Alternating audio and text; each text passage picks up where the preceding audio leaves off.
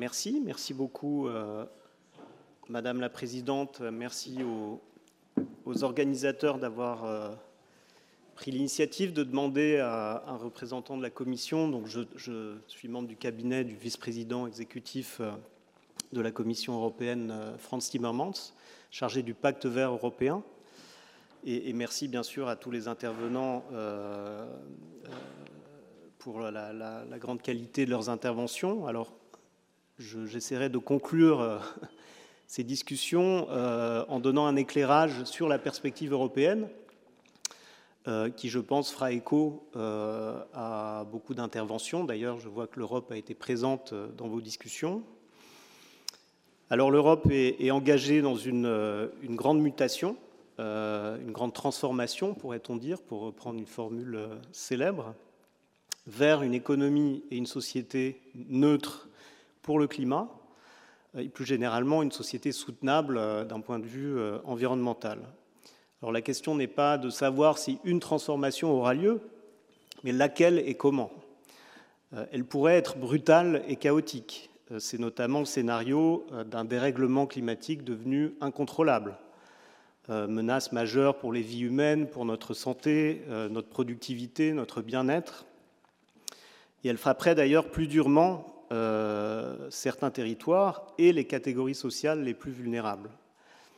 Euh, et, d'ailleurs, euh, je, salue les, propos du professeur Foda dans la table ronde de ce matin, qui a parlé des coûts de l'inaction climatique, des, coûts très élevés, et, fait référence au, au fameux rapport Stern.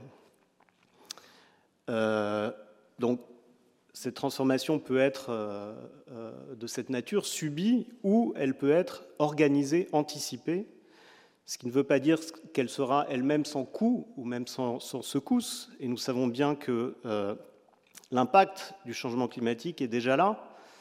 Madame Papalordo l'a souligné aussi, nous l'avons vu cet été, l'été précédent, avec des phénomènes météorologiques extrêmes qui n'épargnent pas l'Europe, je crois qu'il faut le souligner. Nous avons euh, donc le choix de mener une transformation qui réduira cet impact grâce à l'atténuation et à l'adaptation euh, au changement climatique, conformément à nos engagements dans le cadre de l'accord de Paris. C'est là toute l'ambition du pacte vert européen, euh, cette stratégie proposée donc par la Commission européenne en 2019, qui se veut une nouvelle stratégie de croissance pour bâtir une économie efficace dans l'utilisation des ressources, là je cite, et compétitive, garantissant zéro émission nette euh, de gaz à effet de serre d'ici 2050, une croissance économique euh, découplée de l'utilisation des ressources, la protection et l'amélioration du capital naturel via euh, notamment la protection des écosystèmes et de la biodiversité. Donc il s'agit bien de réorienter notre économie d'orienter l'innovation, la croissance économique dans une nouvelle direction, respectant et prenant en compte la base physique euh, sur laquelle repose notre système économique. Donc là, je me concentrerai surtout sur les enjeux climatiques. L'enjeu est de taille euh, et euh, cette transformation, bien sûr, doit être conduite dans un contexte de bouleversement géopolitique avec la guerre en Europe, l'inflation, une crise alimentaire aussi d'ampleur mondiale, et j'aurai l'occasion de revenir euh, à la fin de mon intervention sur la crise énergétique, mais il est essentiel, je pense, de comprendre que euh, nous ne pourrons y répondre qu'en s'attaquant aussi à la crise climatique. Les deux réponses doivent se soutenir mutuellement. Alors l'Europe représente environ 7% euh, des, émissions et sa contribution évidemment est essentielle afin d'entraîner nos partenaires à aller dans le même sens de montrer aussi au reste du monde qu'il existe un chemin de développement et de prospérité qui soit neutre pour le climat. Et euh, c'est aussi pour cette raison que la transition en France, en fait dans chacun de nos pays, n'a de sens que si elle est menée dans ce cadre européen. Pour décarboner la planète, il faut évidemment décarboner notre continent. Et dans les discussions climatiques internationales, c'est la contribution de l'Europe dans son ensemble qui compte et qui peut faire la différence. Vous savez que la COP27 euh, se déroule en ce moment à Sharm el-Sheikh. C'est une course contre la montre pour pouvoir espérer limiter la hausse des températures. L'enjeu est bien sûr de maintenir possible euh, la perspective d'un réchauffement limité à 1,5 degré, un objectif encore atteignable si euh, l'engagement de tous pour continuer à élever le niveau d'ambition des engagements climatiques est au rendez-vous. Et pour réussir, il faudra aussi un signal fort de solidarité de la communauté internationale vis-à-vis des pays les plus vulnérables.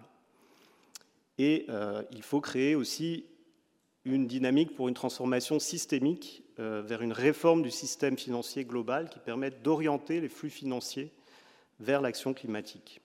Alors pour revenir à l'Europe, pour réaliser euh, notre ambition de devenir le premier continent climatiquement neutre sur la planète, euh, l'enjeu de l'équité, de la justice sociale est évidemment central alors équité et solidarité d'abord entre les, États membres de l'Union européenne, avec une équité dans la distribution des efforts nécessaires, dans un, contexte, où tous les États ne partent pas du même niveau d'émissions euh, de gaz à effet de serre et où les niveaux de vie sont hétérogènes, et équité dans la société, donc justice sociale. La transition doit être menée de manière à, n'exclure personne où elle ne sera pas. Et ça a été répété, dit et répété, je pense, par beaucoup d'intervenants aujourd'hui.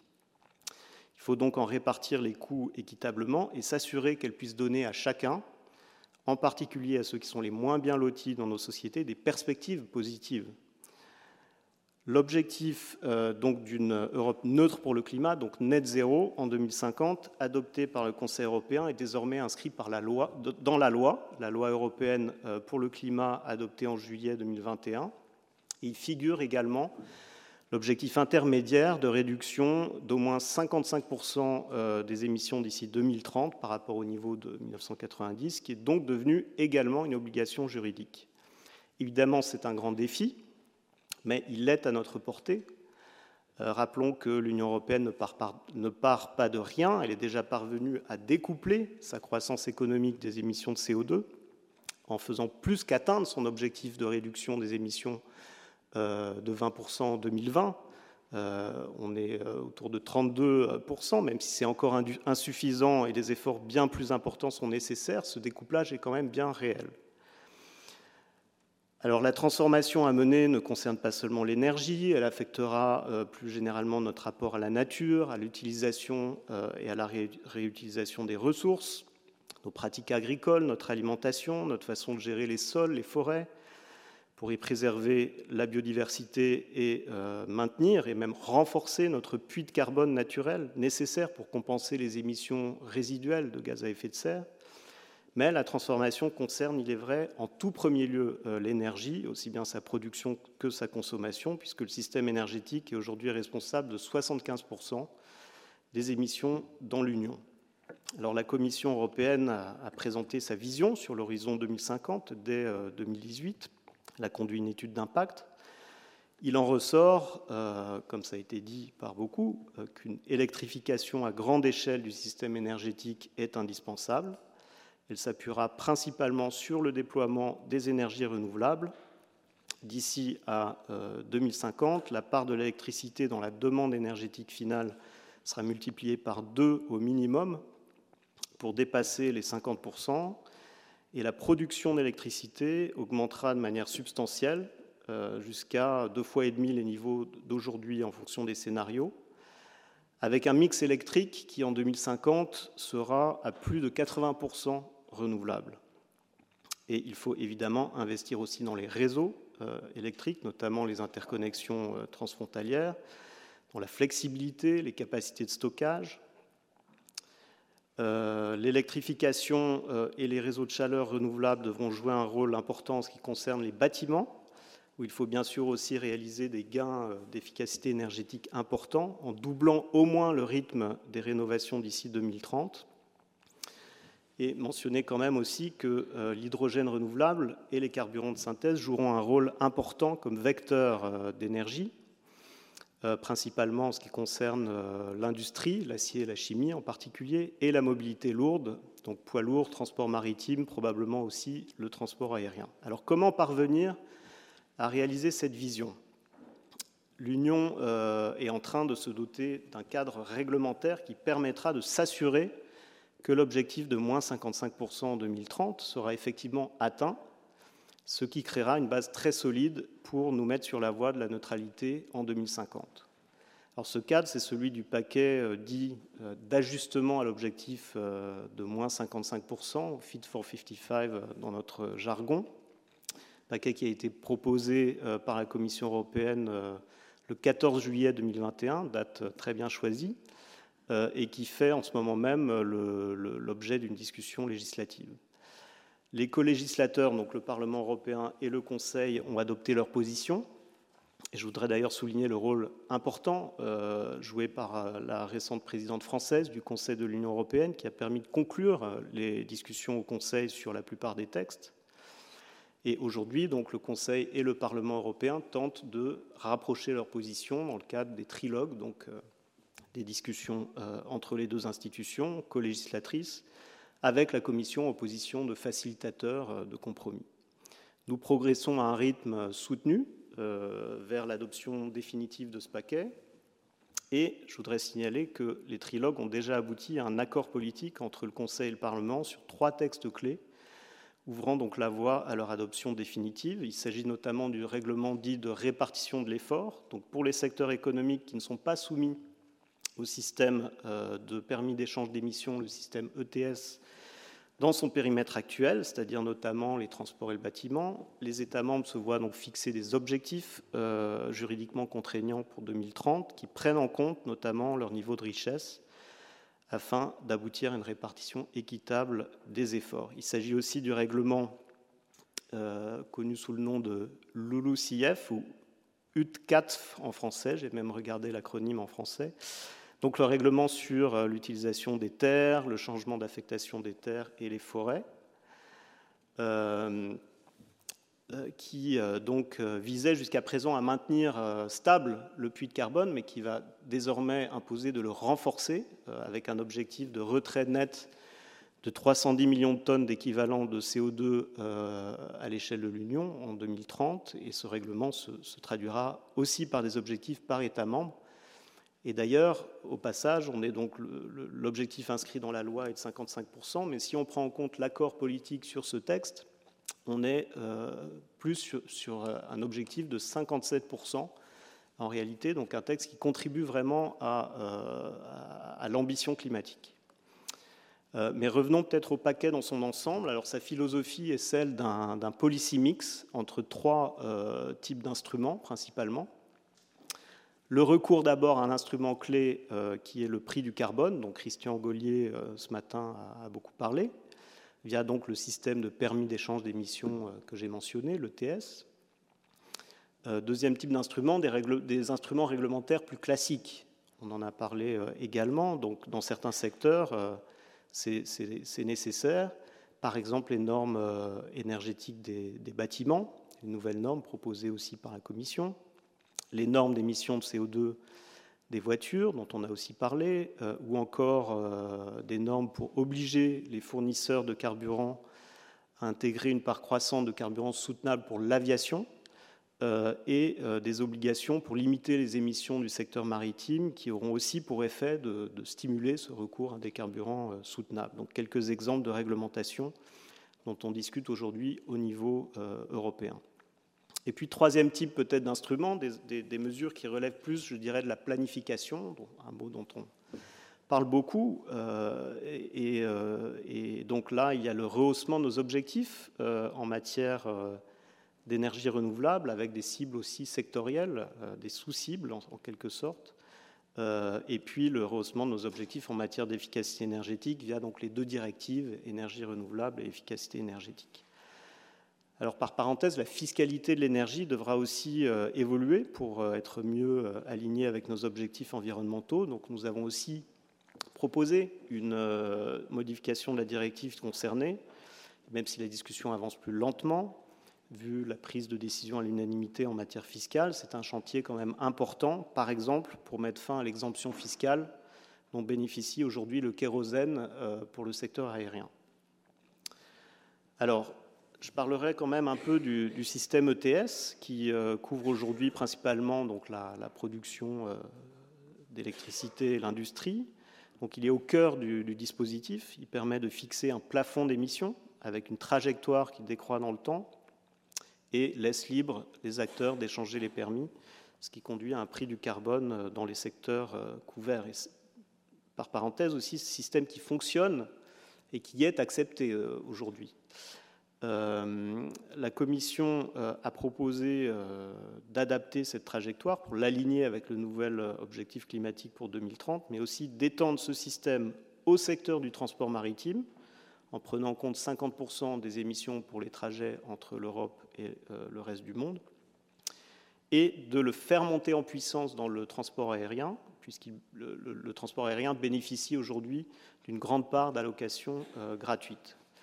Donc, euh, nous avons aussi proposé euh, pour euh, certains produits industriels, acier, ciment, engrais, aluminium notamment, de lui adjoindre un mécanisme d'ajustement carbone aux frontières afin que les importations paient un prix du carbone équivalent à la production domestique.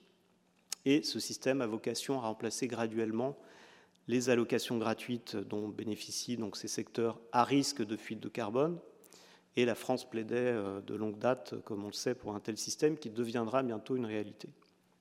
Alors, euh, pour euh, décarboner l'industrie, au-delà du seul prix du carbone, qui ne, suffira pas, il faut aujourd'hui aller au-delà des seuls gains d'efficacité énergétique et soutenir l'investissement pour permettre le basculement vers les technologies bas carbone fondée par exemple sur l'hydrogène renouvelable ou la capture et le, stockage du carbone. Euh, nous avons un fonds pour l'innovation financé par les permis ETS euh, e qui contribuera avec la possibilité de mécanismes innovants comme euh, les contrats pour différence, donc à l'image des, des, mécanismes déjà utilisés pour les renouvelables. Et ces modes de production décarbonés joueront un plus grand rôle, un rôle très important dans la période post-2030, mais pour que ce soit possible, c'est dès maintenant qu'il faut réaliser ces investissements.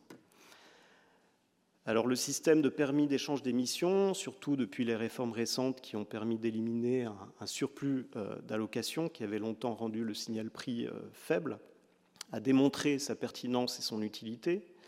Et nous considérons qu'il est essentiel d'introduire cet instrument aussi dans deux secteurs où jusqu'à présent les politiques publiques n'ont pas apporté de résultats satisfaisants, à savoir les bâtiments et le transport routier. Alors, ces deux secteurs n'ont pas réduit euh, leurs émissions au cours des années passées. Les émissions ont même augmenté de 2% pour les bâtiments sur la période 2014-2019. Nous savons que le rythme annuel des rénovations reste euh, très insuffisant et de 7% pour le transport routier. Donc nous ne pourrons pas atteindre nos objectifs climatiques sans corriger cette situation la Commission propose d'introduire l'échange de permis d'émission pour les bâtiments et le transport routier dans le cadre d'un nouveau système séparé du premier. Et il fonctionnera à un niveau différent puisque ce sont les fournisseurs de carburant qui paieront euh, ce prix du carbone, un niveau donc plus proche euh, du consommateur euh, final. Et nous savons bien que la question peut être sensible, elle a été discutée aujourd'hui mais je voudrais à ce sujet apporter quelques euh, clarifications. D'abord, la grande vertu d'un système euh, de permis d'échange d'émissions est de fixer un plafond d'émissions pour les secteurs concernés, ce qui, en quelque sorte, permet de garantir l'atteinte du résultat. D'autre part, le prix du carbone est essentiel pour créer les bonnes incitations, pour les consommateurs bien sûr, mais aussi du côté de l'offre, car elle incite au développement de solutions moins émettrices. Et sans ces incitations, le marché continuera à envoyer les mauvais signaux. Mais ce système ne doit, pas être pris isolément. Il ne s'agit pas de tout faire reposer sur le prix du carbone. Il doit être combiné à d'autres instruments réglementaires, notamment euh, les nouvelles normes de performance énergétique des, bâtiments, qu'il s'agisse des bâtiments euh, nouveaux ou anciens, proposés par la Commission, les normes de CO2 des voitures, c'est le troisième texte qui a déjà fait l'objet d'un accord entre le Conseil et le Parlement euh, au niveau des trilogues. Euh, donc en 2035, les nouvelles voitures vendues dans l'Union européenne devront être des voitures zéro émission. Et la Commission présentera aussi dans les mois à venir une proposition sur les émissions de CO2 des poids lourds.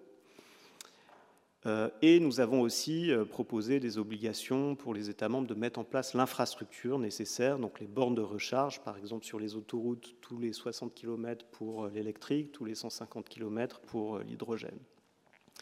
Outre de la réglementation, il faut des investissements et des aides, bien sûr, des aides à la rénovation notamment, mais aussi des investissements en matière de transport public, offrant des, alternatives à la voiture, des aides permettant à ceux qui n'ont justement pas d'alternative aujourd'hui d'acquérir un, véhicule propre, euh, par exemple.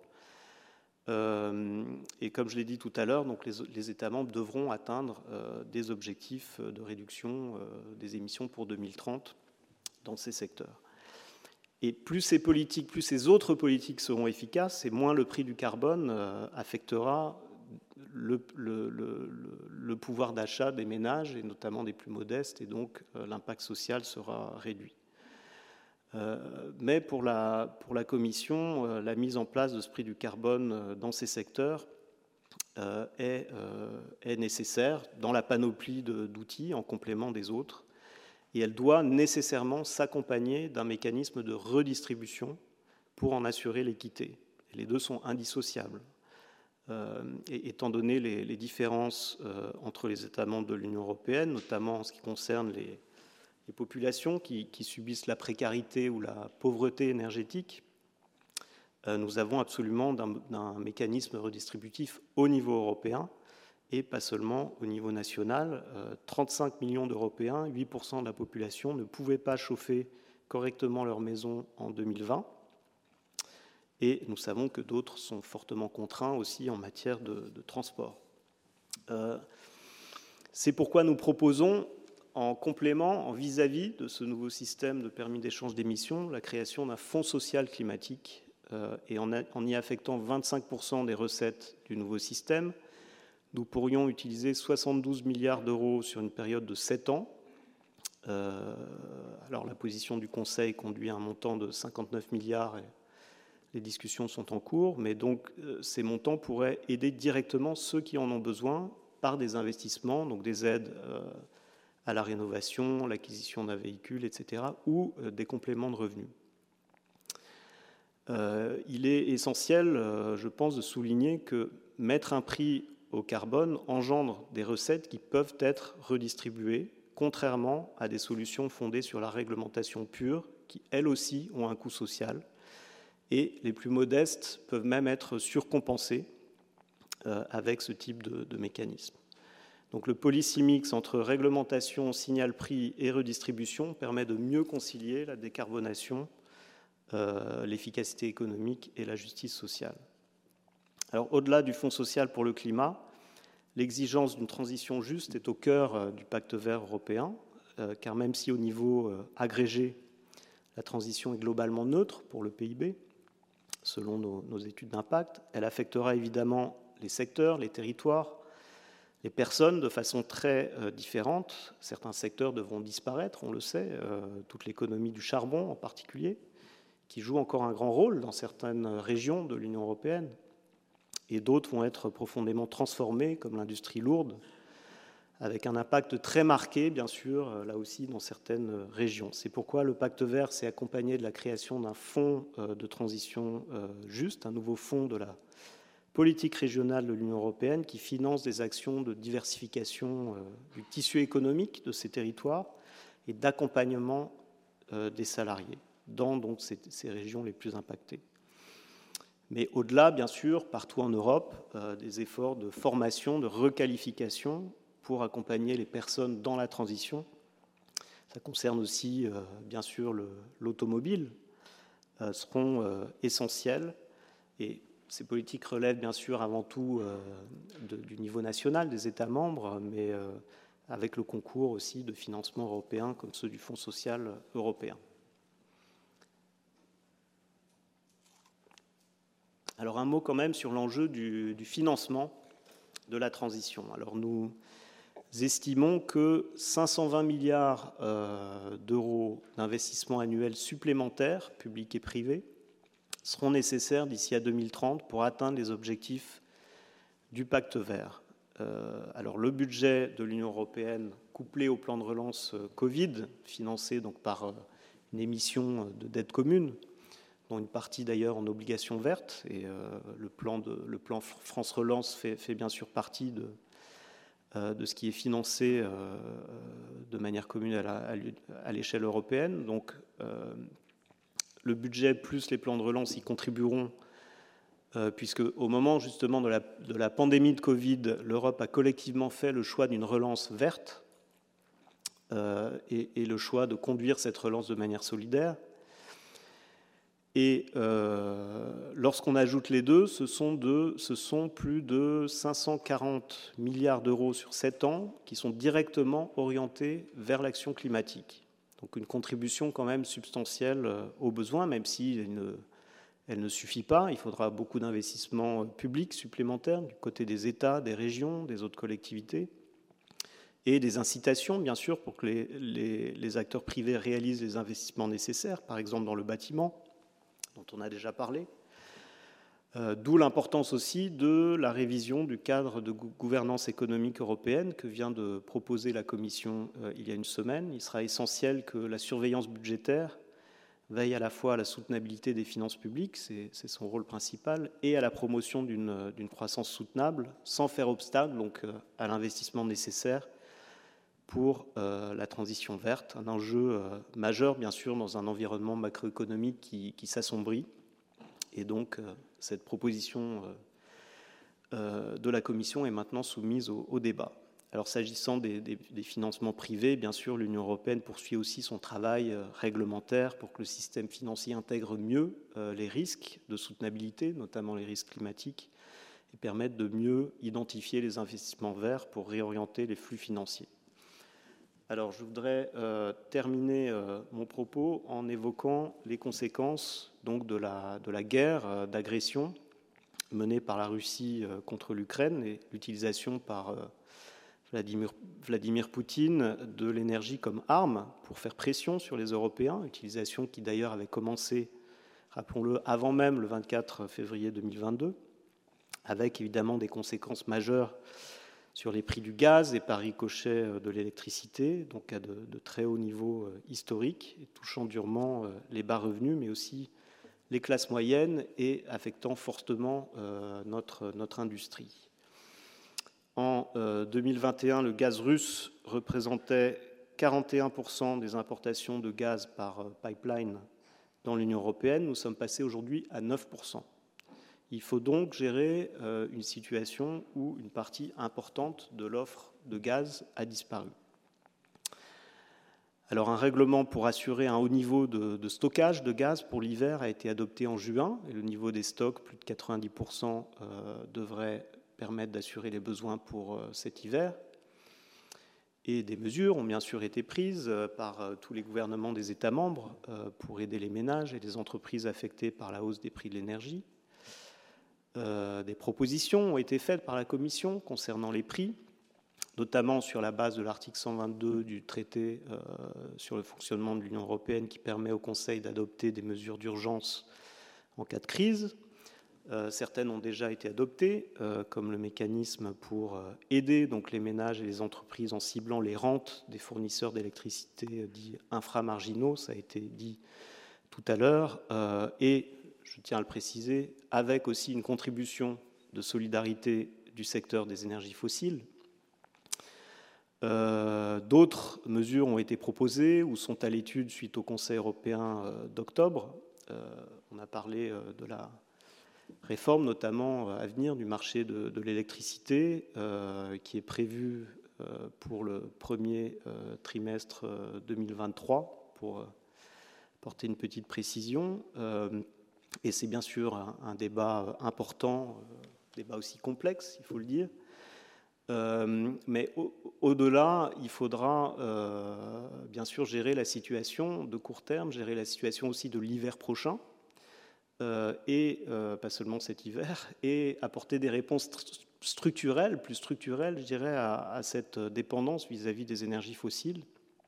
Et c'est pour répondre à cette situation que la Commission a mis sur la table ce plan euh, Repower EU, donc en mai dernier, qui vise, à mettre fin à la dépendance européenne vis-à-vis -vis des carburants fossiles russes et s'articule autour de trois volets. Premier volet, la priorité donnée aux économies d'énergie, donc à la sobriété et à l'efficacité énergétique. Deuxièmement, la diversification de l'approvisionnement. Et troisièmement, le déploiement accéléré des énergies renouvelables. Sur l'approvisionnement, les Européens doivent travailler avec les fournisseurs alternatifs de gaz, notamment pour le GNL, comme ils l'ont fait euh, depuis plusieurs mois. Ils doivent surtout agir ensemble euh, pour agréger la demande et aller vers des achats communs de gaz euh, grâce à, la plateforme que nous avons mis en place, mais aussi nos propositions récentes pour un achat commun de gaz à hauteur de 15% des obligations de stockage. Outre trouver des sources alternatives d'approvisionnement à court terme, il faut évidemment réduire la demande. C'est indispensable. Il n'y a pas de solution efficace à la situation actuelle sans cet effort supplémentaire euh, dans un environnement donc, où l'offre s'est durablement raréfiée. Et c'est là que la réponse à la crise et la transition verte se euh, rejoignent. Alors au mois d'août, un règlement a été adopté, toujours sur la base de l'article 122, pour réduire la demande de gaz de 15% d'ici le, printemps prochain dans l'Union européenne. Et ce règlement inclut un mécanisme d'alerte pour rendre cet objectif euh, contraignant en cas de nécessité. Pour l'électricité, le règlement euh, sur les prix de l'énergie euh, inclut un objectif pour réduire de façon volontaire la consommation électrique de 10%, avec une cible obligatoire de réduction de 5% aux heures de pointe. Et pour le moyen terme, dans le cadre du paquet euh, Fit for 55 en discussion, la Commission propose d'augmenter euh, l'ambition de l'objectif d'efficacité énergétique de l'Union pour 2030 en le portant de 9% à 13%. Ces chiffres sont par rapport à un scénario de référence de 2020. Alors, l'autre levier euh, sur lequel il faut impérativement agir pour répondre à cette crise, ce sont les énergies renouvelables il nous faut accélérer considérablement et urgemment euh, leur déploiement, à la fois pour des raisons climatiques et pour assurer notre souveraineté, notre sécurité énergétique. La Commission propose de porter l'objectif euh, en matière d'énergie euh, renouvelable à 45% de la consommation d'énergie finale en 2030, au lieu des 40% donc proposés en juillet 2021. Euh, et le plan euh, REPowerEU contient des objectifs aussi plus ambitieux de déploiement de l'éolien offshore, euh, du solaire photovoltaïque, du biométhane, de l'hydrogène renouvelable, 10 millions de tonnes produites en Europe et 10 millions de tonnes importées d'ici 2030. et l'une des technologies dont je pense le déploiement peut être le plus rapide pour répondre à la crise actuelle à plus court terme, c'est l'installation de panneaux solaires sur les bâtiments euh, et aussi le déploiement accéléré de pompes à chaleur, la substitution du chauffage urbain au chauffage individuel. Donc, tous ces éléments peuvent jouer un grand rôle. Euh, d'autre part, la Commission vient de proposer un nouveau règlement euh, d'urgence pour accélérer les procédures d'autorisation pour une durée d'un an, permettant aux renouvelables de bénéficier d'une présomption d'intérêt public supérieur afin donc que ces projets bénéficient d'un euh, examen euh, simplifié avec d'autres mesures également. Mais on sait, et ça a été euh, dit aussi dans les discussions du jour, que beaucoup se joue aussi au niveau national et qu'il faut bien sûr veiller à ne pas sacrifier la, la, protection de la nature. alors il est important de garder à l'esprit, bien sûr, que notre économie repose encore aujourd'hui en majeure partie sur les, sur les énergies fossiles, c'est le cas depuis deux siècles. Et oui, pour faire face à cette crise, euh, nous devons nous approvisionner en GNL comme alternative au gaz russe et compléter pour cela certaines infrastructures gazières, mais le faire simplement au niveau, euh, seulement au niveau dont nous avons euh, besoin. Et certains pays prennent aussi la décision de prolonger la durée de certaines centrales, y compris au charbon, mais cela ne nuira pas nécessairement euh, à la transition si nous faisons ces choix maintenant, notamment ce double choix euh, de prioriser les économies d'énergie et euh, d'accélérer le déploiement des renouvelables, qui conjugués permettront d'ailleurs aussi de réduire les factures d'énergie des ménages. Et s'agissant des aides aux ménages et aux entreprises mises en œuvre pendant la crise, il faudra bien sûr veiller à les cibler davantage s'assurer qu'elles maintiennent des incitations à économiser euh, l'énergie également.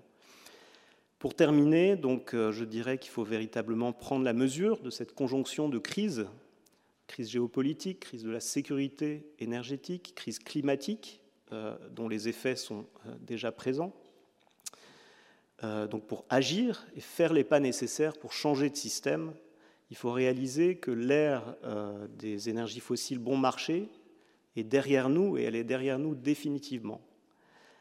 Et c'est comme lors des précédentes crises, par une réponse commune des Européens, une réponse solidaire, que nous pourrons parvenir à résoudre cette difficile équation.